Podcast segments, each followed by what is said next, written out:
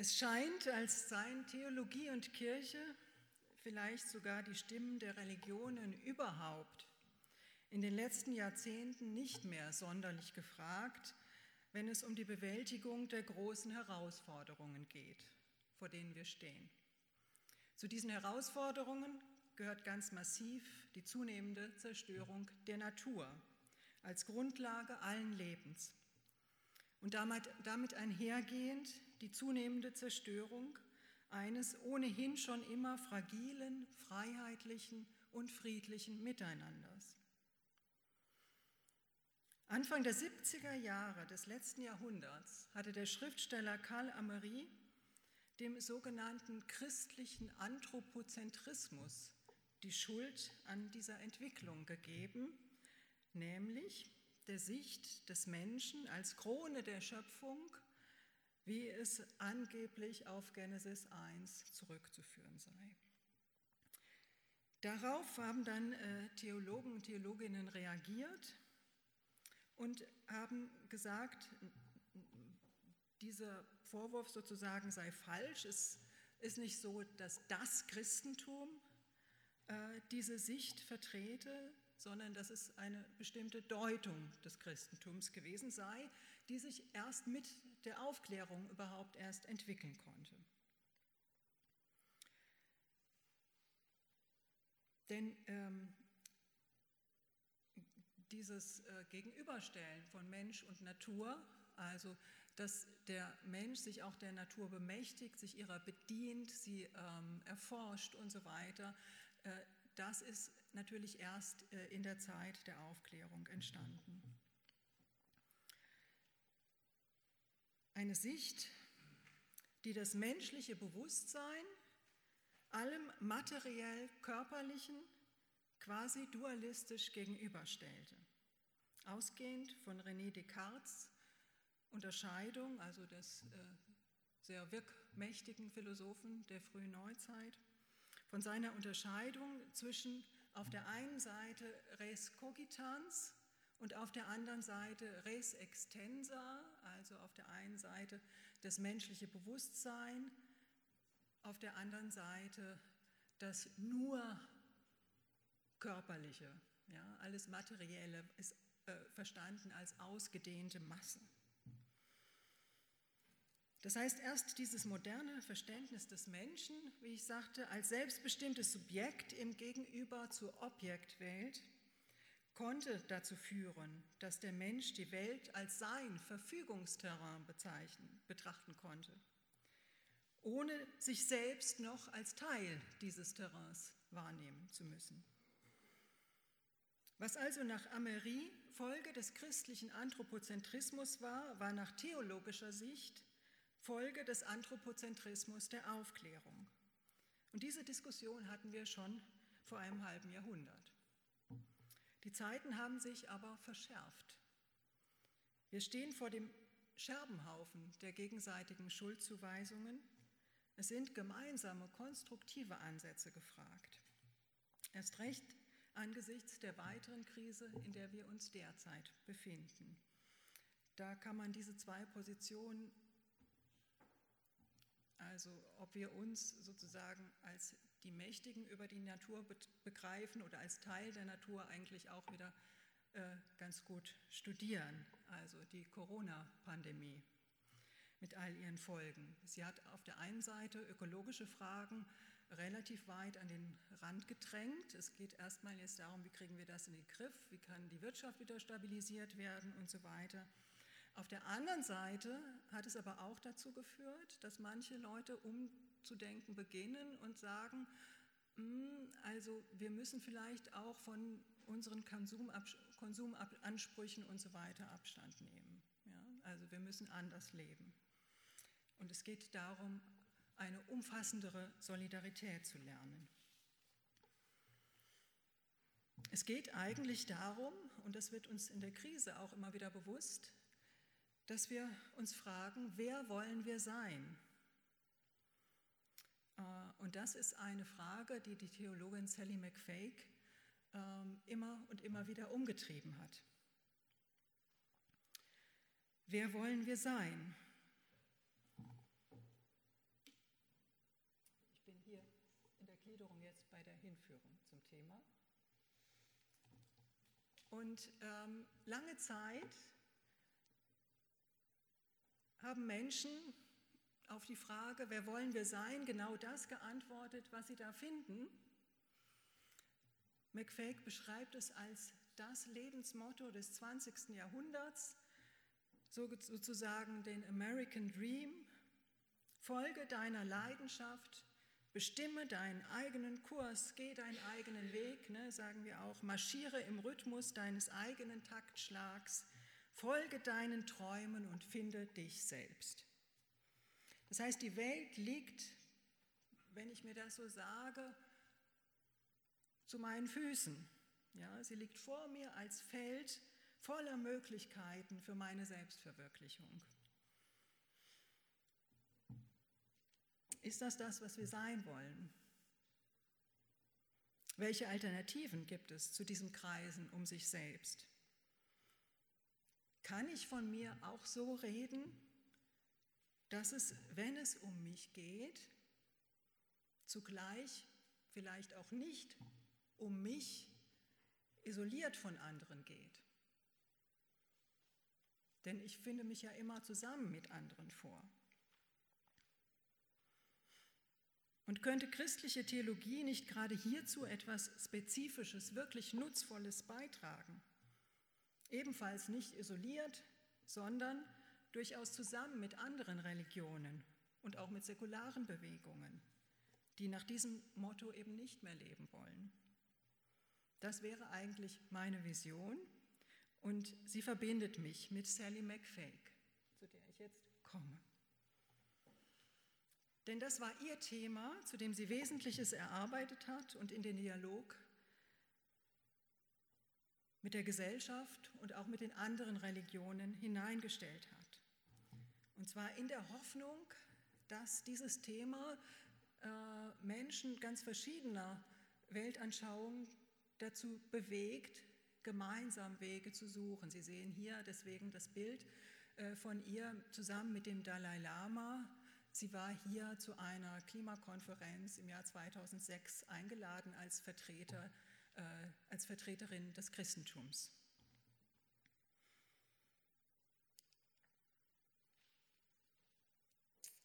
Also Hoffnung darauf, dass der Mensch eben nicht nur sich selbst im Blick hat, dass er das Leben nicht als Konkurrenz auch wahrnimmt, sondern als Möglichkeit auch mit anderen zusammenzuarbeiten. Das hört sich schön an, aber es ist schwer offensichtlich. Es verlangt eine Veränderung unseres gesamten Habitus. Das heißt, auch die Religionen müssen die eigenen Narrative mit ihren Selbstverständlichkeiten befragen und zum Teil tiefgreifend verändern. Dann, das wäre meine Hoffnung, könnte es vielleicht auch wieder einen äh, Zuwachs an öffentlicher Geltung geben. Dann könnte man sehen, die Religionen haben was zu sagen. Und die alternative Antwort auf die Frage, wer wollen wir sein, steht für McFake unter dem Motto von Matthäus 10, 39 und sie formuliert das, paraphrasiert das so, der Sinn des Lebens besteht nicht darin, sich selbst zu finden, es geht darum, sich selbst zu verlieren.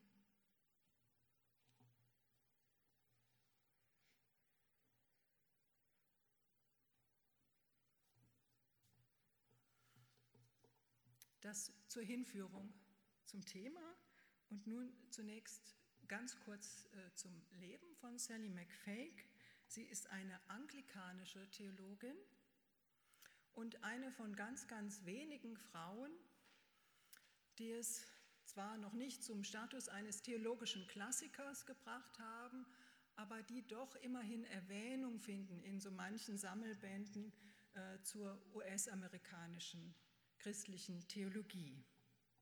Äh, in Deutschland ist sie fast gar nicht rezipiert. Meine Kollegin Margit Eckold in Osnabrück hat ein kleines Bändchen mal über sie geschrieben. Sie ist 1933 geboren in Quincy, Massachusetts und äh, ist im letzten Jahr im Alter von 86 Jahren gestorben. Von, 1970 bis 2000 war sie Hochschulprofessorin an der Vanderbilt Divinity School in Nashville und auch nach ihrer Emeritierung war sie weiter tätig als Hochschullehrerin. Sie hatte äh, dann äh, ebenfalls äh, in Nashville den renommierten Carpenter-Lehrstuhl für feministische Theologie inne.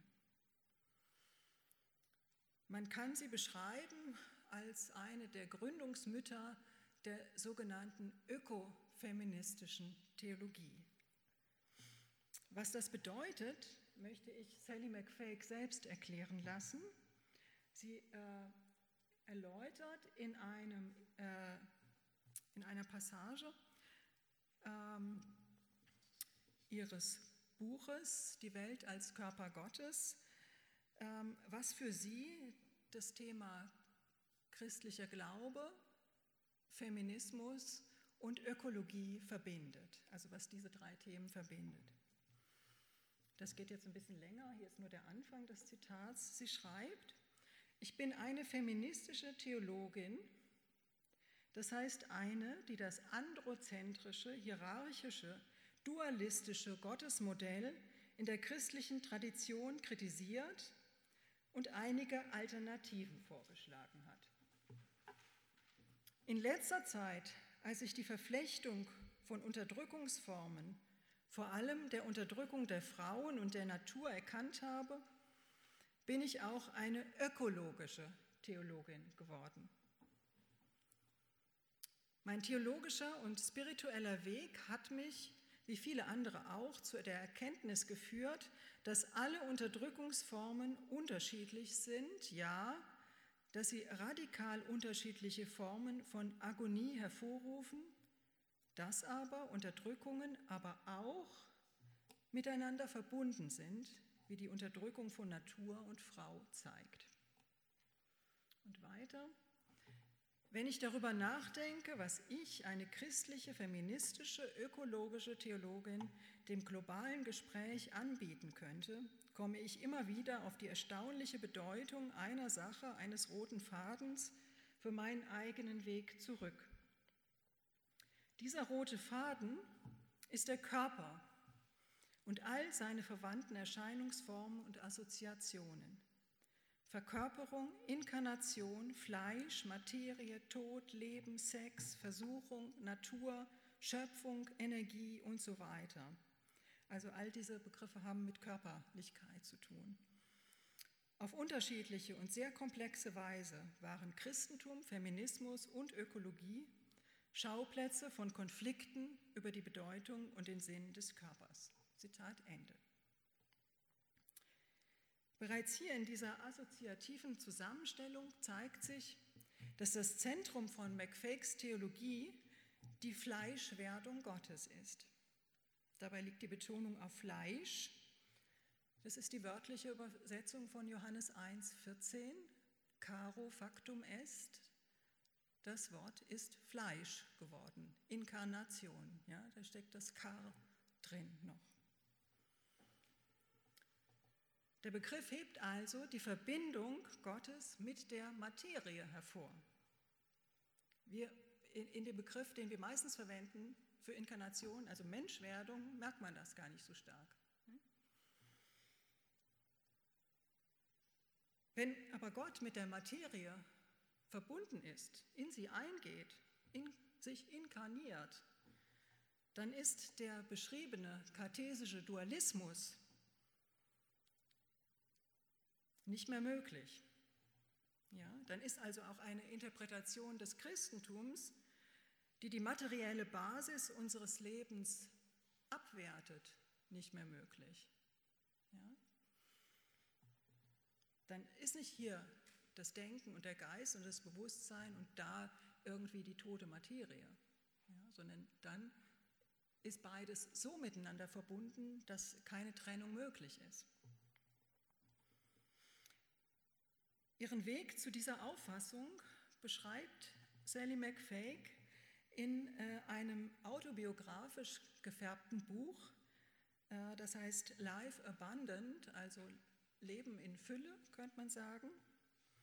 Und dort äh, spricht sie davon, dass sie auf ihrem Weg, das ist das dicke Druckte hier, ähm, erschien zwar im Jahr 2000, äh, und sie spricht davon, dass sie in ihrem Leben vier Bekehrungen durchgemacht hat, die sie geprägt haben.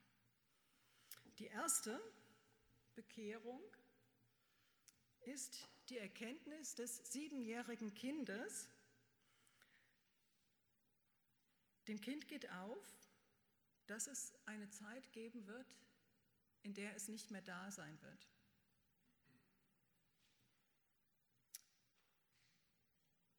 Diese Erfahrung schlägt aber schnell um in ein Staunen darüber, überhaupt da zu sein. Die, dieses Staunen begleitet McFake, so schreibt sie selbst, äh, das ganze Leben. Das Staunen darüber da zu sein, und zwar inmitten des vielen anderen, bei dem ebenso staunenswert ist, dass es da ist. Und äh, es gibt eine schöne Geschichte, die sie da erzählt, die diese Erfahrung noch einmal bestärkt. Sie wird in der Schule von der Lehrerin gefragt, also wird die Klasse gefragt, ähm, welchen Namen werdet ihr wohl in Zukunft äh, am häufigsten schreiben? Und sie meldet sich sofort und will sagen Gott. Es ist ihr aber auch irgendwie danach klar, dass das nicht die gemeinte Antwort war. Die Lehrerin meint natürlich den eigenen Namen. Ja? Ähm, also insofern sagt sie, sie war froh, dass sie nicht drankam, aber im Nachhinein war das natürlich eine Erkenntnis für sie, äh, die genau das, was in dem Titel des Vortrags hier gesagt hat, ist schon mit ausdrückt. Ja? Ähm, in allen Namen ist eigentlich Gott drin oder dahinter. Ja? Gott ist das Grundierende in allen. Der macht, dass ich bin, dass andere sind. Und dass ich das in dem Moment bin, ist eigentlich nicht das Wichtigste.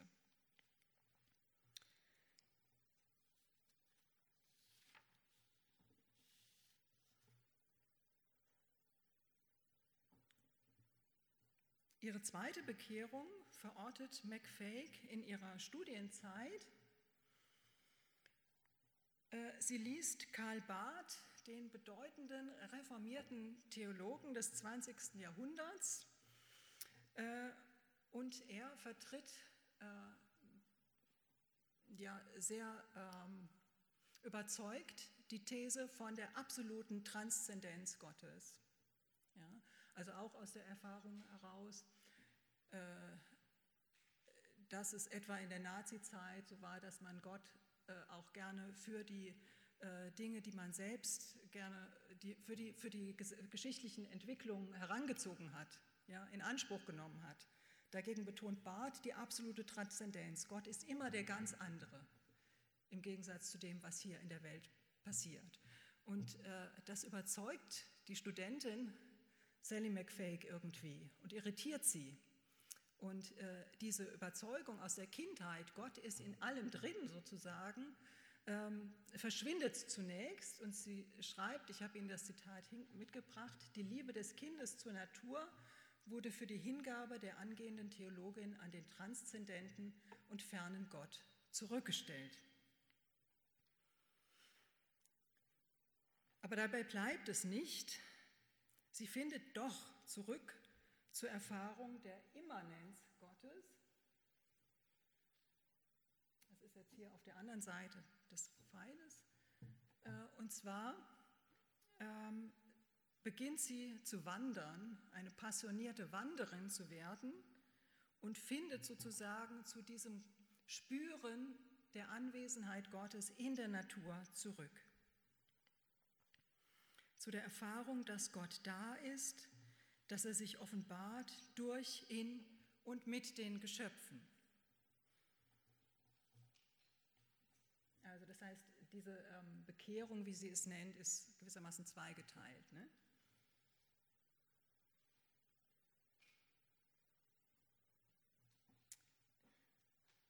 Die dritte Etappe ereignet sich dann in den 80er Jahren. Ähm, das war die Phase, in der sich erstmals Widerstand gegen Atomkraft und Umweltzerstörung formiert hat. McFay lehrt bereits seit Jahren Theologie und kommt nun, wie sie sagt, über die Lektüre eines Aufsatzes ihres Kollegen Gordon Kaufmann zu einer gewissen Erdung ihrer Theologie. Und ihr geht auf, dass sie bislang Theologie eigentlich nur als Kopfsache betrieben hatte. Und sie stimmt mit Kaufmann nun überein, dass angesichts der benannten Probleme, also Atomkraft, Umweltkrise, eine andere Theologie nötig sei als bisher, nämlich eine, die den Blick von ihrer Zentrierung auf den Menschen und sein Wohlbefinden weglenkt zum Leben des gesamten Kosmos.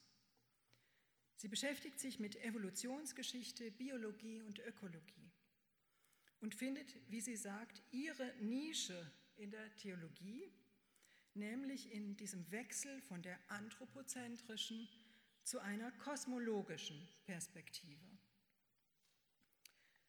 Eine Theologie, die sich an ihre früheren Erfahrungen zurückbinden lässt und in der sie ihre Berufung findet. Ihre Grundannahme ist, der Mensch, die Menschen gehören zur Welt als eine Spezies unter Millionen.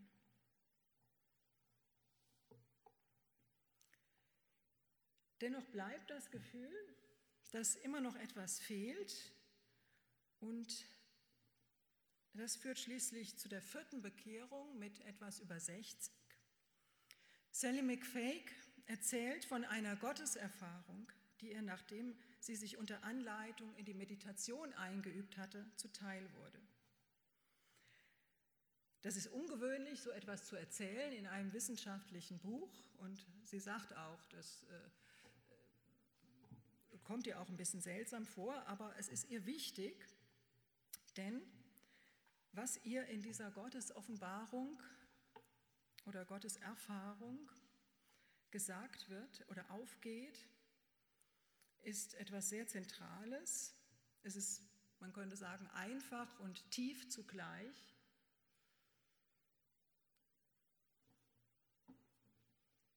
Nämlich dies hier, endlich, nachdem ich jahrelang über Gott gesprochen habe, wofür Theologen bezahlt werden, lerne ich Gott kennen.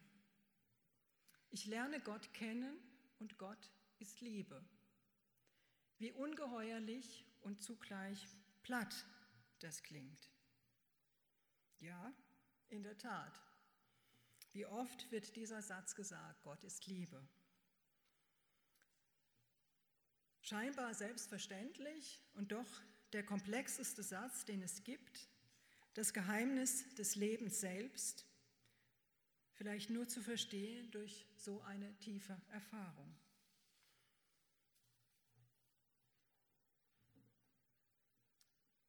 Das, was Sally McFake über ihr eigenes Leben und ihre spirituelle Entwicklung sagt.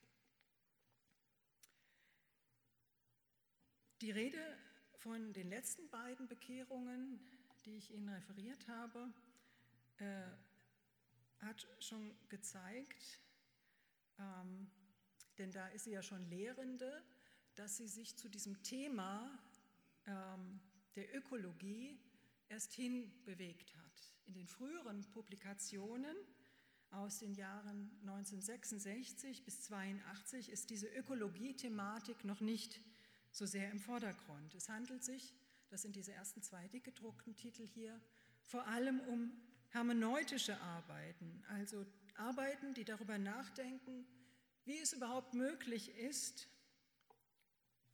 aus unserer endlich begrenzten Perspektive von einem Gott zu sprechen, der diese Perspektive unendlich übersteigt.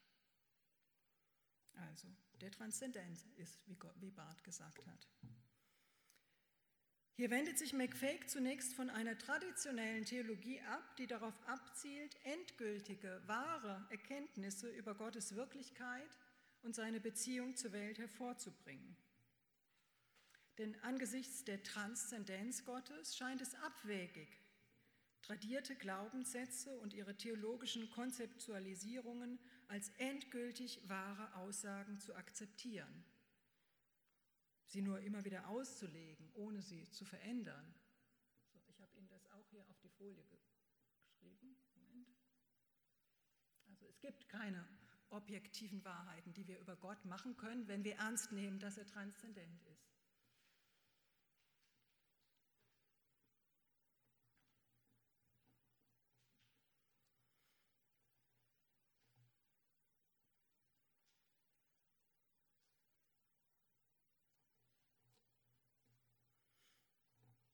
Denn unsere Aussagen sind eben immer kontextuell bedingt und so weiter, nie vollständig.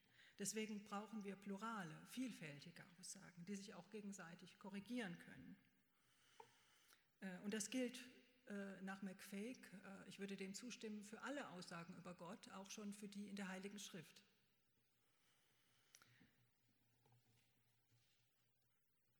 McFake nimmt damit auch ernst, dass immer weniger Menschen mit den tradierten Sätzen des Glaubens etwas anfangen können. Es gibt eine wachsende Entfremdung zwischen dem säkularen Leben der Menschen und den Aussagen des Glaubens. Der hat mit dem normalen Leben eigentlich kaum noch etwas zu tun. Äh, wir merken das heute noch stärker als zur Zeit äh, McFakes, als sie, sie das schreibt. Vielleicht können wir das später noch thematisieren im Gespräch. Ein Gottesglaube aber, der mit den Lebensproblemen, mit denen ich zu tun habe, nichts zu tun habe, hat, ist irrelevant. Äh, man merkt, wenn tatsächlich Glaubenssätze Relevanz haben, dann werden sie auch gehört und positiv wahrgenommen. Ein solches Beispiel war etwa die Enzyklika von Papst Franziskus Laudato Si. Ja, über unseren Umgang mit der Schöpfung. Der hat ein wahnsinniges Echo auch in den Medien hervorgerufen.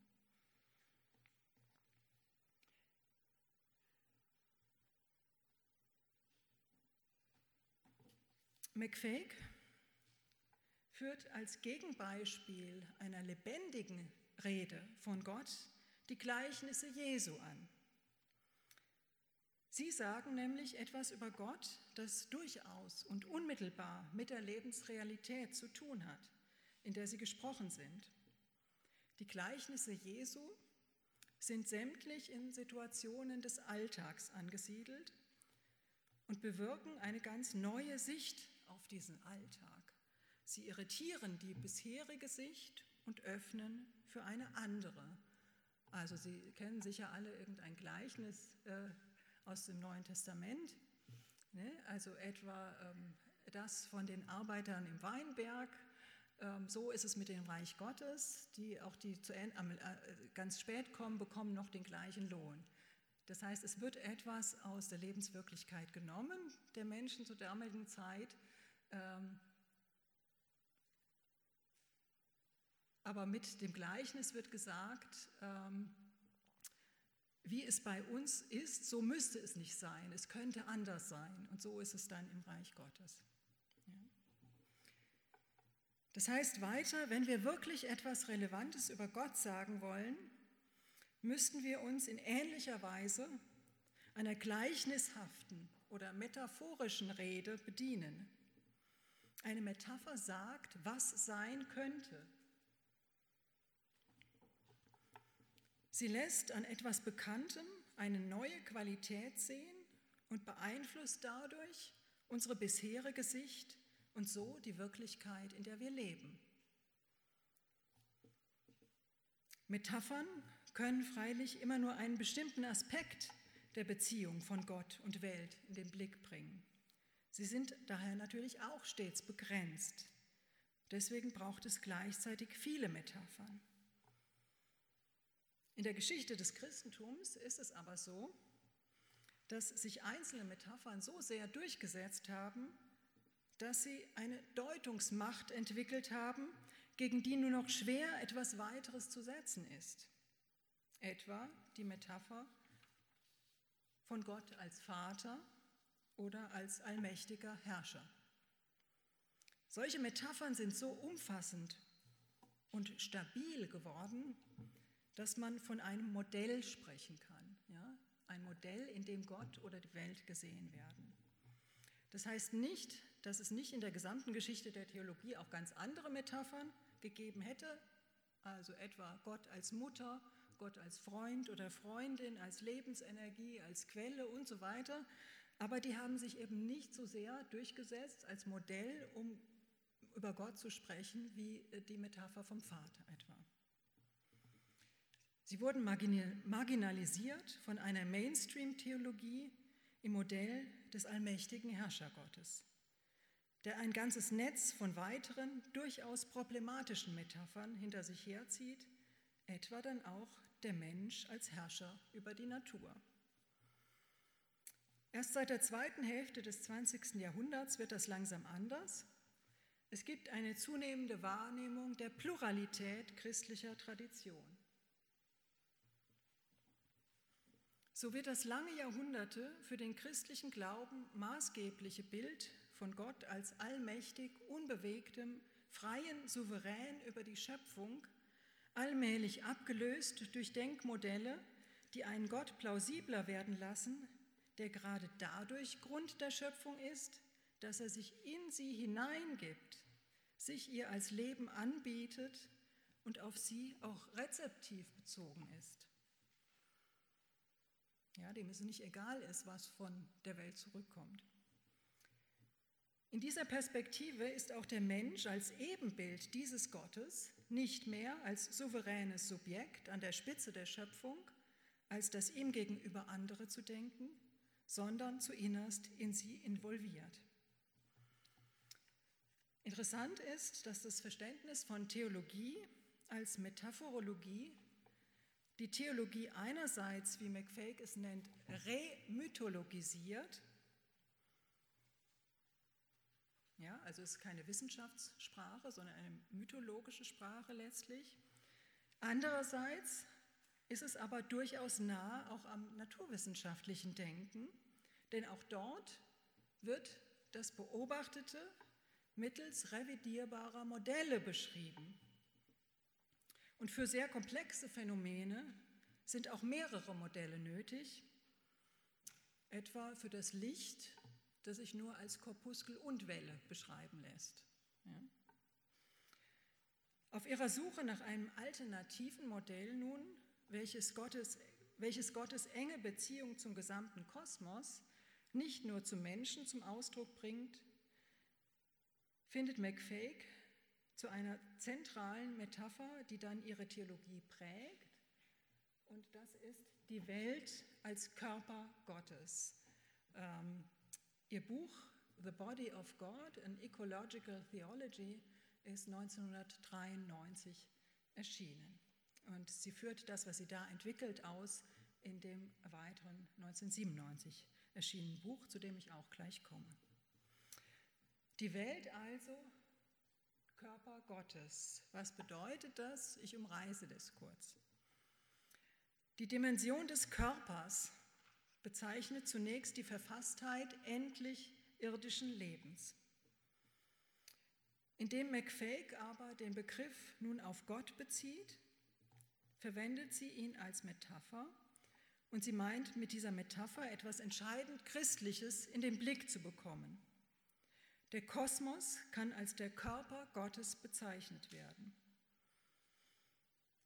Er kann als der Körper Gottes bezeichnet werden, insofern es sich nämlich bei dem Gott, äh, um den es Sally McFay geht, um den Gott Jesu Christi handelt.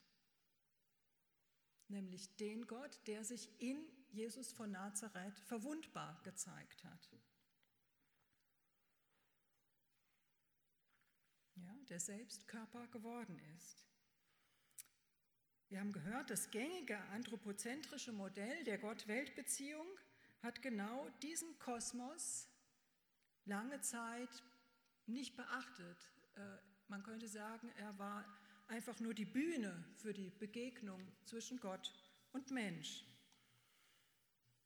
Die Körpermetapher verbietet das, indem sie darauf hinweist, alles Körperhafte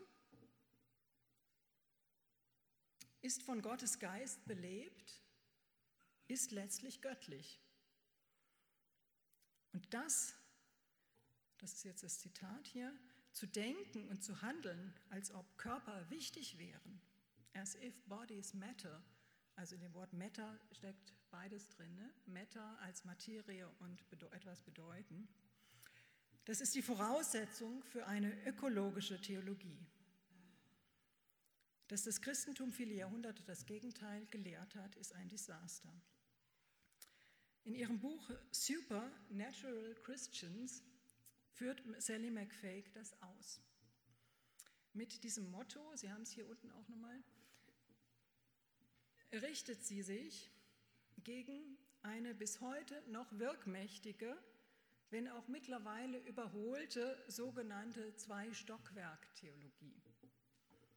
Die meint, es gibt sozusagen das natürliche Leben, das wie das Stockwerk eines Hauses, also sozusagen das Erdgeschoss, äh, für sich beschreibbar ist, vollständig beschreibbar ist etwa durch die empirischen Wissenschaften, die, ne, die die Natur beschreiben.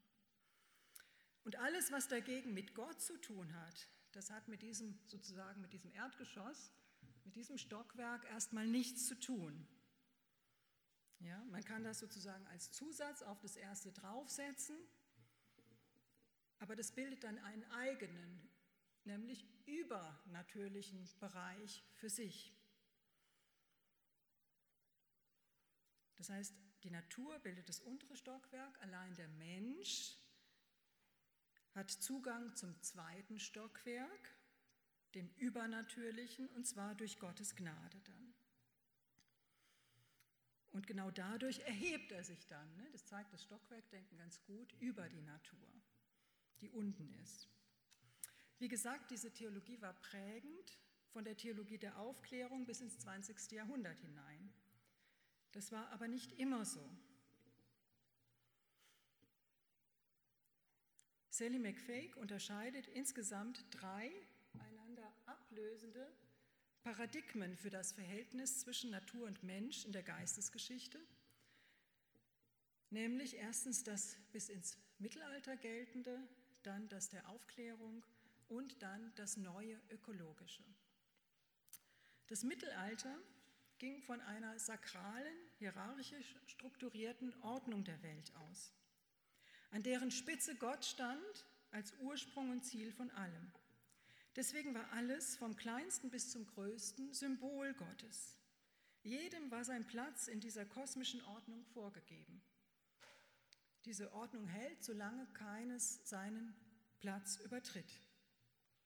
Ja, also keine egalitäre Ordnung. Alles muss schon schön an seiner Stelle bleiben, niedriger oder höher. Aber es gab nur Subjekte in diesem Modell, keine Objekte. Dieses Denken geriet jäh aus den Fugen mit dem modernen, nicht mehr um die Erde zentrierten Weltbild. Das Aufklärungsparadigma lehnt dieses Denken als mythologisch ab und macht die Natur, die Erde, zum Objekt menschlichen Willens, der sich seiner selbst vergewissern muss. Das hat zur Folge, dass der Mensch sich selbst gar nicht mehr wirklich zugehörig zur Erde versteht, sondern, so McFake, als eine Art Tourist oder sogar Außerirdischer, zumindest aber als Fremder. Ja? Er ist nicht selbst Teil oder so dieser Erde. Heute sind wir gezwungen, neu die Zusammenhänge auf allen Ebenen der Ökosphäre anzuerkennen. Denn ohne dass wir diese zur Kenntnis nehmen und entsprechend reagierten, könnten wir nicht weiter leben. Wir sehen anhand der Evolutionsgeschichte, dass alles, nicht nur wir Menschen, Beziehungen hat, die von ihm zu anderen ausgehen alles hat einen Wirkradius, eine Eigenaktivität. Nicht nur Tiere und Pflanzen, auch die Materie, auch der Wind, die Ozeane, das Klima. Und es gilt, diese Eigenaktivität all dieser Körper zu achten.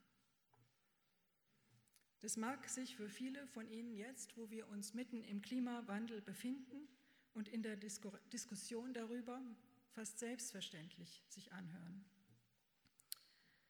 Aber trotz oder vielleicht sogar wegen der allpräsenten Diskussion erfolgt keine Veränderung unseres Lebensstils. Es geht also in der Tat um die Frage, wer wollen wir sein? Für eine nachhaltige Änderung bedarf es, so McFake, einer Veränderung unserer tief sitzenden Annahmen über das, was wir selbst sind und auch das, was Gott ist. Das bringt uns zurück zur Körpermetapher. Warum ist sie für McFake so zentral? Sie vermag in dieser Situation etwas entscheidend Christliches hervorzuheben.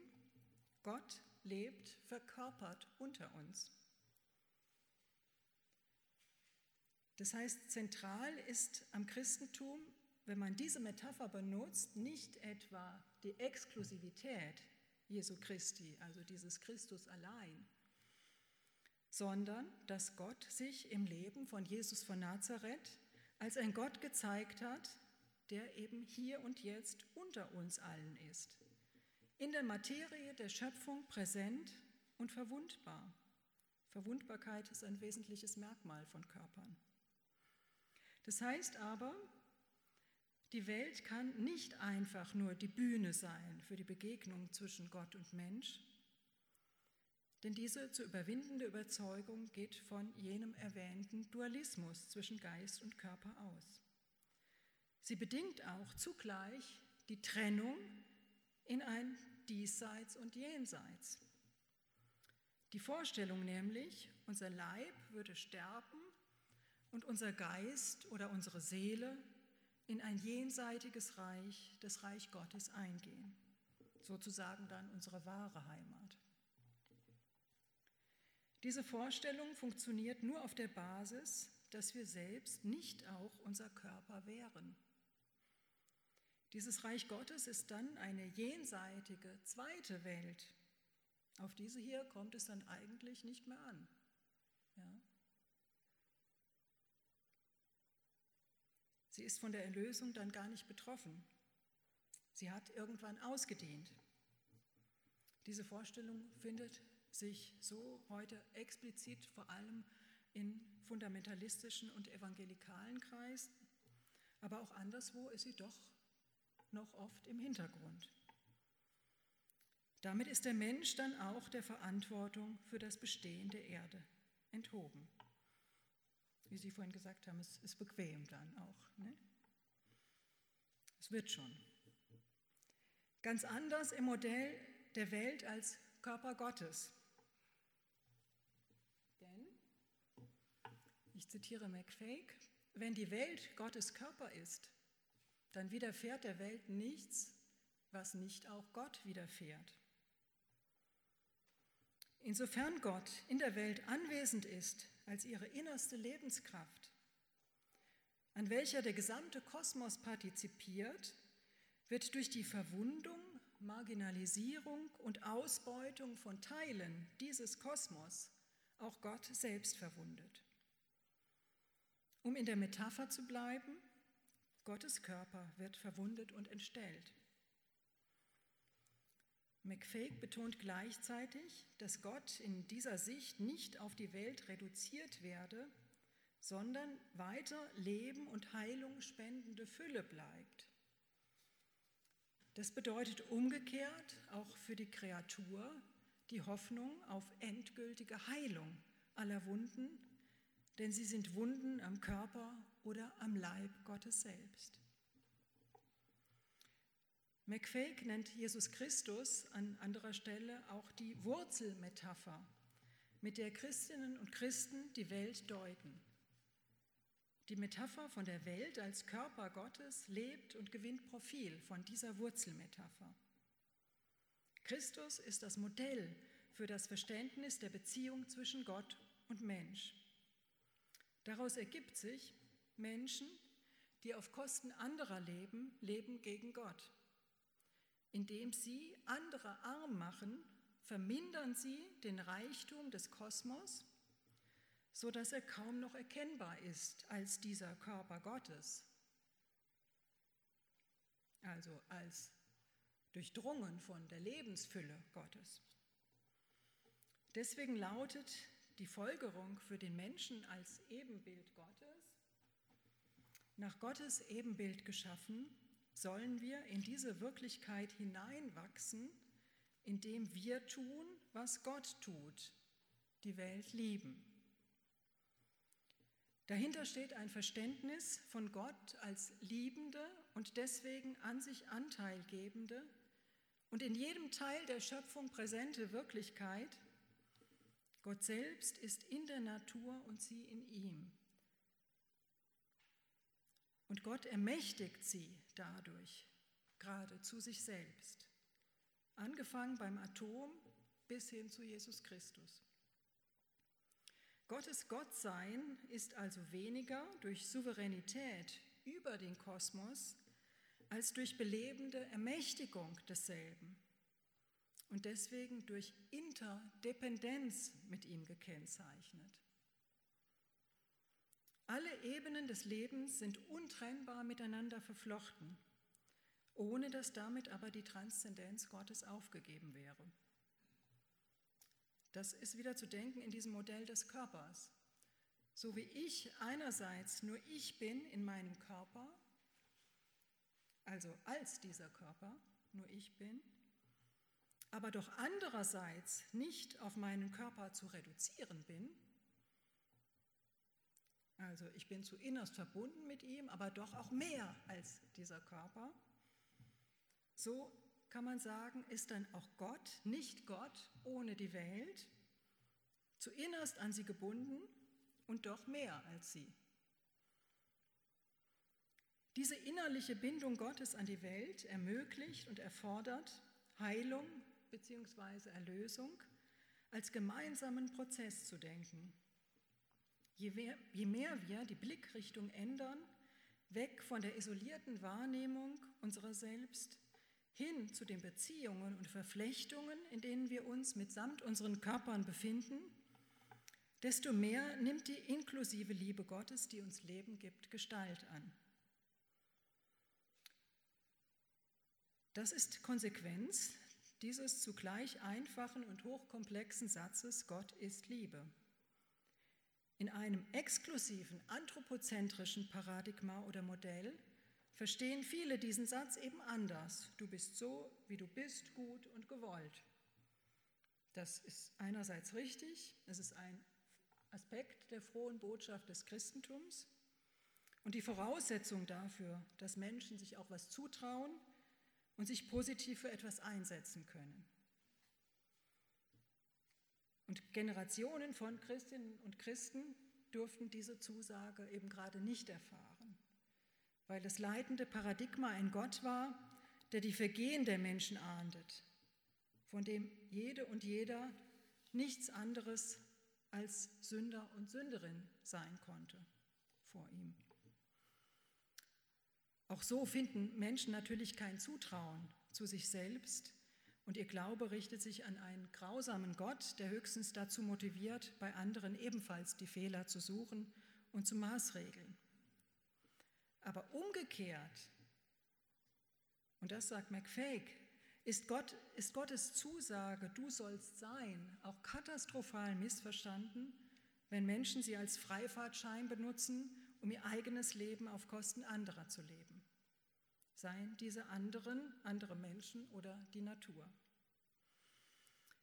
Hier zeigt sich eine weitere wichtige Inspiration für McFake, nämlich die Befreiungstheologie ähm, die Befreiungstheologie ist in Lateinamerika entstanden, in einem Klima der extremen Repression der Armen. Und äh, dort haben Theologinnen, Theologen, Geistliche vor allem äh, darauf aufmerksam gemacht, dass im Zentrum der Botschaft Jesu steht die Zuwendung zu den Armen. Ja? Also das orientierende Zentrum ist der Einsatz für die Armen und auch ihr Lernen von den Armen. Und hier setzt jetzt McFake neu an und sagt, die Natur ist eigentlich heute die neue Arme, the new poor. Das heißt nicht, dass es die anderen, die alten Arme nicht mehr gäbe. Dass unser Armmachen der Natur mit dem Armmachen von Menschen unmittelbar zusammenhängt, sehen wir heute nicht nur im Blick auf das Amazonasgebiet deutlicher als je zuvor. Lange Zeit wurde aber beides gegeneinander ausgespielt. Beiden muss unsere Aufmerksamkeit gelten. Auch wir sind Natur, nicht die Herren über sie, sondern Produkt ihrer staunenswerten evolutiven Prozesse. Die Welt als Gottes Körper ist reich, aber nur als Zusammenhang in ihrer Verwiesenheit von allem auf alles. Damit dieser Reichtum gedeihen und blühen kann, ist es notwendig, dass wir ihn nicht nur für uns besitzen wollen. Ist es notwendig, dass wir uns selbst relativieren, das heißt selbst in die Relationen, in denen wir sind, hineinbegeben und lernen, dass wir zugleich auch arm sind, also angewiesen auf andere. McFake zitiert den lateinamerikanischen Befreiungstheologen Leonardo Boff, das ist das Zitat hier, Armut ist eine Seinsweise, bei der das Individuum die Dinge sein lässt, wie sie sind. Man weigert sich, sie zu beherrschen, zu unterwerfen und zu Objekten des Machtstrebens zu machen. Das Körpermodell ist ein inklusives, nicht hierarchisches, hierarchisches Modell. Die Schöpfung ist ein organischer Prozess, in dem es auf jedes Einzelne ankommt. Der Glaube an die Welt als Gottes Schöpfung heißt dann nicht, dass Gott alles in der Hand und ihren Verlauf durchgeplant hätte, sondern dass alles aus ihm, aus seiner Energie, seinem Atem lebt und als solches teilhat am Prozess der Lebensentwicklung, des Gelingens von Leben und des Zerstörens von Leben. So ist Gott als Lebensenergie mit uns organisch verbunden. Wenn wir von uns selbst als Körper sprechen, verbindet und solidarisiert uns das mit allem, was es gibt. Die Sicht der Welt im Modell des Körpers beeinflusst unsere Wahrnehmung entscheidend. Wir sind Körper, alles Lebendige ist körperhaft, vom Atom bis zum Universum, auf jeder Ebene des Lebens. Das Körpersein verbindet uns zu einer planetarischen Solidarität. Zwischen menschlichem Leben und allen Formen des Lebens besteht ein Kontinuum. Deswegen modifiziert McFake den oft zitierten Satz von Descartes, ich denke, also bin ich, äh, hin zu den folgenden Varianten, nämlich ich bin bezogen, also bin ich, oder ich bin in Berührung, also bin ich. Sie zeigt sich in diesem Denken auch entscheidend inspiriert von den Vertreterinnen der sogenannten Prozesstheologie. Die Prozesstheologie versteht die Welt als einen kreativen Prozess, in dem immer Neues entsteht und sieht diesen Prozess zugleich ermöglicht und umfangen von Gott als Poet dieser Welt, der sich damit selbst in diesen Prozess des Weltgeschehens einbringt. McFake erläutert, dies ist ein irdischer Gott, ein fleischgewordener Gott, der sich um das Gedeihen der Schöpfung kümmert.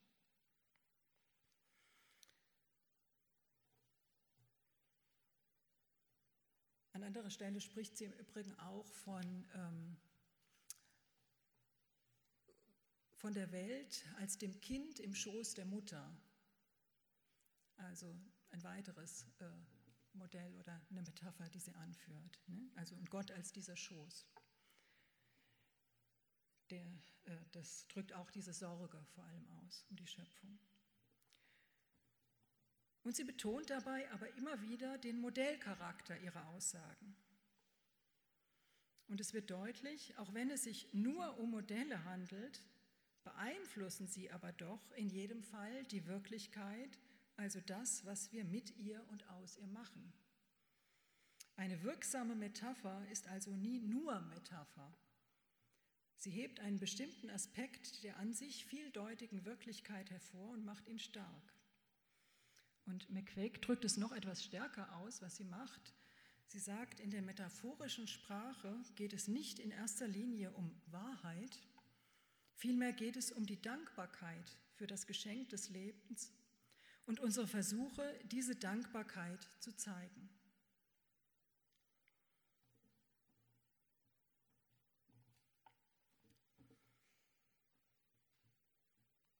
Konsequent überschreibt McFake ein Kapitel in ihrem letzten 2013 erschienenen Buch mit dem Satz It's not about you, um diese Veränderung der Blickrichtung anzuzeigen, im Sinne von eben, es geht niemals um dich allein, es geht um dich immer nur in Beziehung zu anderen. Sie nennt das auch die Blickrichtung des liebenden Auges. Dieses Motto richtet sich an gut situierte Anhänger und Anhängerinnen jenes westlichen Christentums, für das die Rede vom Seinsollen des Einzelnen in seiner Freiheit zur Legitimation des eigenen Lebensstils dient und betont, wenn es um dich geht, geht es gleichzeitig auch nicht um dich, sondern um das Leben können von allen und allem.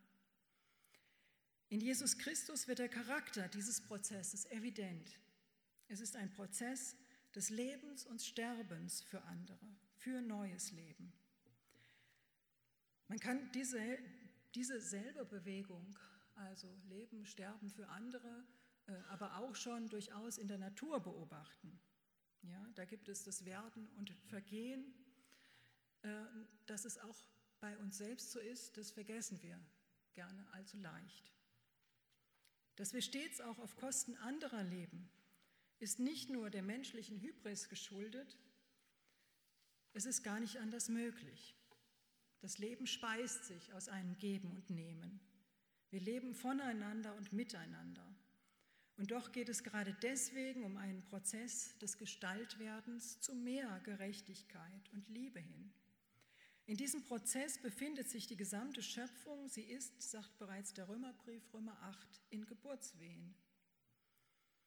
Und deswegen ist es, so McFake, unmöglich, sich für einen individuellen Teil getrennt vom Ganzen, also etwa nur für den Menschen, Erfüllung vorzustellen. Sie zitiert daher prominent Irenäus von Lyon. Die Herrlichkeit Gottes ist jedes vollkommen lebendige Geschöpf. Die Körpermetapher verschiebt also die Perspektive weg von der isolierten Wahrnehmung unserer selbst hin zu den Beziehungen und Verflechtungen, in denen wir uns mitsamt unseren Körpern befinden. Ohne diese Änderung unserer Blick- und Handlungsrichtung zerstören wir Leben in biologischem, moralischem und theologischem Sinn. Daher lautet für McFake die wegweisende Erkenntnis, it's not about you. Nicht im Sinn einer paralysierenden Warnung gesprochen, sondern als Ermutigung, sich auf das Wagnis des Lebens einzulassen, Autonomiebestrebungen zurückzufahren und empfänglicher zu werden. Und diese Haltung entspricht auch unserem Bezogensein als Körpern. Anders als uns das Konkurrenzdenken immer wieder glauben lassen will, als gehe es darum, aus einer an sich eher feindlichen Welt das Beste für sich herauszuholen, sich auszuzeichnen vor anderen. Aber Sally McFake fragt, was, wenn diese Sicht falsch ist? Was, wenn sich herausstellen sollte, dass wir nicht uns selbst gehören, sondern mit Leib und Seele anderen gehören, anderen Menschen und anderen Lebensformen? Die christlich-hellenistische Tradition hat lange Jahrhunderte den Geist betont als dasjenige, was uns in Verbindung bringt mit Gott weil der Geist natürlich geeignet scheint, die Endlichkeit zu überwinden. Ja, der Geist ist frei. Er, dient, er, er kann sozusagen das Vehikel sein, uns über uns selbst hinauszuheben. Dagegen wird der Körper abgewertet. Damit wurde aber vergessen, dass die Botschaft des Christentums nicht darin besteht, dass ich meine Endlichkeit überschreiten muss, um zu Gott zu kommen, sondern dass Gott selbst auf uns zukommt sich inkarniert. Er selbst erfüllt unsere Endlichkeit. Er selbst lebt als der Unendliche und Ewige in Beziehung zu unserer Endlichkeit und Gebrechlichkeit. Das ist der Gedanke der Kenosis Gottes, der Selbstentäußerung Gottes, der im Christentum zentral ist. Gott gibt sich, er gibt sein Leben an uns und gibt sich damit auch in eine gewisse Abhängigkeit von uns. Daher geht es nun darum, den umgekehrten Weg einzuschlagen, nicht die Dependenz des Körpers zu überwinden, sondern unsere Interdependenz als Körper, als Ausdruck der Anwesenheit Gottes in der Welt anzunehmen. Genau dazu leitet uns der Glaube an die Inkarnation Gottes an. Dann könnte es selbstverständlich werden, zu teilen, uns gegenseitig zu stützen und unter dem uns auch die Natur, ja auch das Klima zu fassen. Kenosis ist eine Bewegung nach unten. McFake sagt erdwärts im umfassenden Sinn. Noch einmal mit Matthäus 10, 39. Der Sinn des Lebens besteht nicht darin, sich selbst zu finden, sondern sich selbst zu verlieren. Kenosis bedeutet, anderen Körpern Raum geben, so wie Gott uns Raum gibt. Inkarniert sein bedeutet zugleich auch, mit dem eigenen Leben Opfer werden für das Leben können von allem. Das macht Gott, das macht Jesus von Nazareth das sollen wir tun in seiner Nachfolge. Das macht zugleich die Prozesse des Lebens auf der ganz basalen Ebene aus. Das ist es, was alles mit Gott verbindet. Wenn wir an einen, ich komme zu den Konsequenzen, wenn wir an einen inkarnierten Gott glauben, glauben wir an die innerliche Verbindung Gottes mit der Welt wie unser Ich mit unserem Körper verbunden ist. Der inkarnierte Gott, so McFake in ihrem Buch A New Climate for Theology, der inkarnierte Gott ist immer in uns und wir sind in ihm. Das hat unmittelbare Konsequenzen für unser Verständnis der Welt, unseres Handelns und des Handelns Gottes darin und mit ihr. Wir haben dann eine geteilte Verantwortung für die Welt. Es existiert eine Kontinuität zwischen ihm, uns und allen Formen des Lebens. Inwiefern ist das entscheidend mit Blick auf den Klimawandel? Wir können Gottes Körper sozusagen füttern, indem wir allen Geschöpfen dabei helfen, zu blühen, zu gedeihen. Oder wir können Gottes Körper zerstören.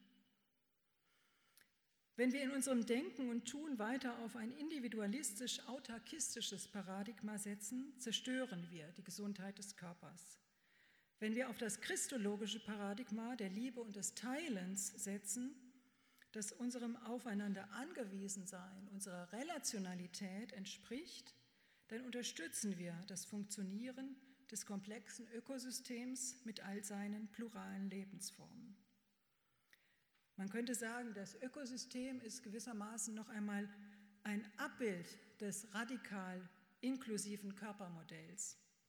Es lässt nicht zu, dass Individuen für sich haben möchten, was sie anderen nicht zugestehen. Dann kollabiert das Gesamte und niemand mehr hat etwas. Diese Einsicht teilen, McQuake weist auch darauf hin, die meisten Religionen im Übrigen. Und darin besteht ihre Stärke in diesem Zusammenhang. Sie können also gemeinsam die Vision eines Gedeihens des Lebens für alle ohne Ausschluss als Handlungsleitlinie geltend machen, für uns Einzelne und für die Politik gleichermaßen. In der christlichen Tradition ist diese Vision ausgedrückt im Gleichnis vom Festmahl, zu dem alle eingeladen sind, bei dem aber auch alle miteinander teilen.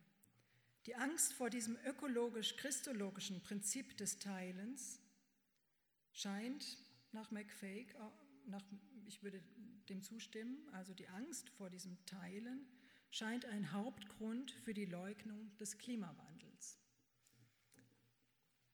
Ich habe auf der Fahrt hierher äh, noch einmal nachgelesen in dem Gespräch äh, mit dem Dalai Lama, von dem das Bild am Anfang stammte, äh, und habe da, weil ich danach gesucht habe, noch einmal folgende vier sozusagen konkrete Schritte gefunden, die McFake vorschlägt, um ihrer Theologie entsprechend und zusammen auch mit anderen Weltanschauungen äh, das Verhalten zu ändern. Und sie schlägt hier eben diese vier Stufen vor. Voluntary Poverty, Paying Attention to the Needs of Others, Gradually Developing a Deeper, Broader View of the Self, yeah, also ein Selbst in Relation zu anderen. And then applying this on all levels, personal and public. Vielen Dank.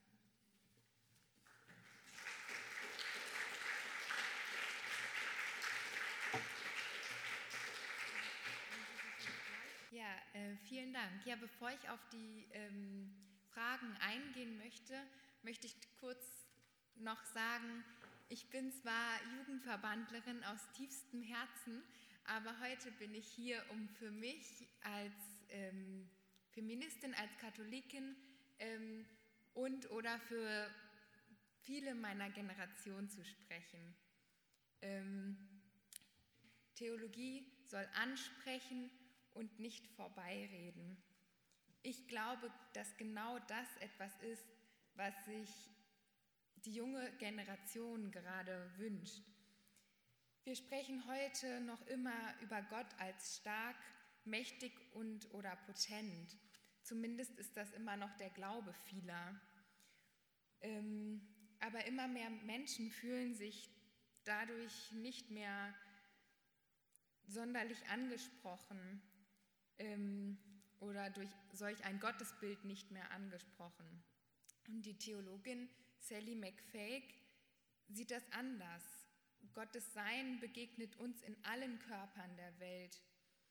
Oder um es andersherum zu formulieren, in den Körpern der Welt begegnet uns Gottes Körper. Und deshalb ist unsere Beziehung zu dieser Welt so entscheidend. Sally McFake kritisiert dass die Rede von Gott als Herr, Vater oder König genau diese Beziehung verschleiert. Und genauso sehe ich das auch. Wir sollten Gott nicht nur als den männlichen Gott betrachten. Gott ist noch viel mehr als Herr oder Vater. Gott ist keinem Geschlecht oder keiner anderen menschlichen Kategorie zuzuordnen. Ähm, vielleicht hat es der oder die ein oder andere von Ihnen mitbekommen, ähm, was jetzt in letzter Zeit aktuell so durch die Presse ähm, durchgeschwiffen ist. Und zwar hat die katholische Studierende Jugend, die KSJ, eine Kampagne unter dem Hashtag Who is God Today, also wer ist Gott heute gestartet. Und bei dieser Kampagne ging eins total viral und wurde auch vielerseits kritisiert. Und zwar, um auf die Geschlechtslosigkeit Gottes aufmerksam zu machen, beschloss die KSJ, Gott mit einem Stern am Ende des Wortes zu schreiben, ähnlich wie der Genderstern. Das Ziel laut KSJ ist, die Menschen bewusst zu irritieren und herauszufordern, damit ein männlich geprägtes Gottesbild in unseren Köpfen aufgebrochen wird. Und diesen Schritt des, der KSJ fand ich sehr mutig und ich bin sehr dankbar dafür, dass die katholische studierende Jugend diesen Schritt gegangen ist. Und ich denke, genau das ist was, was viele junge Menschen aktuell brauchen oder auch wonach sie suchen. Ähm, neben der Verschleierung zur Beziehung der Welt sagt McFake, dass ebenso wenig deutlich werde, dass sich Gottes rettende Liebe nicht auf eine andere Welt, sondern auf jene, in der wir hier und jetzt leben, bezieht. Deshalb hat sie auch mit den ökologischen Zusammenhängen und Krisen zu tun, in denen wir uns aktuell befinden also eine ganz moderne Ansicht. Um die Frage zu beantworten, mit diesen Gedanken kann ich mich sehr gut identifizieren. Mich trifft es sehr, dass die Gesellschaft heute den Auftrag Gottes, die Schöpfung zu bewahren, einfach überrennt und das, obwohl Gott hier auf unserer Welt und in jedem Körper zu finden ist. Und was passiert bei vielen Menschen in der älteren Generation? Politikerinnen, die nach dem christlichen Auftrag handeln möchten, vergessen, glaube ich manchmal, wo überall Gott zu finden ist und was wir möglicherweise Gott oder unserem Glauben oder dass wir möglicherweise Gott oder unseren Glauben an Gott verlieren, wenn wir unsere Umwelt weiter so zerstören. Genau deshalb bin ich froh, dass so viele junge Menschen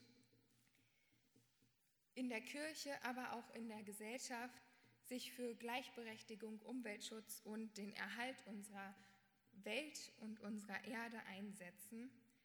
Und aus diesem Grund werde ich auch nie aufhören, über eine Theologie zu erzählen, die nicht vorbeiredet, sondern anspricht. Dankeschön.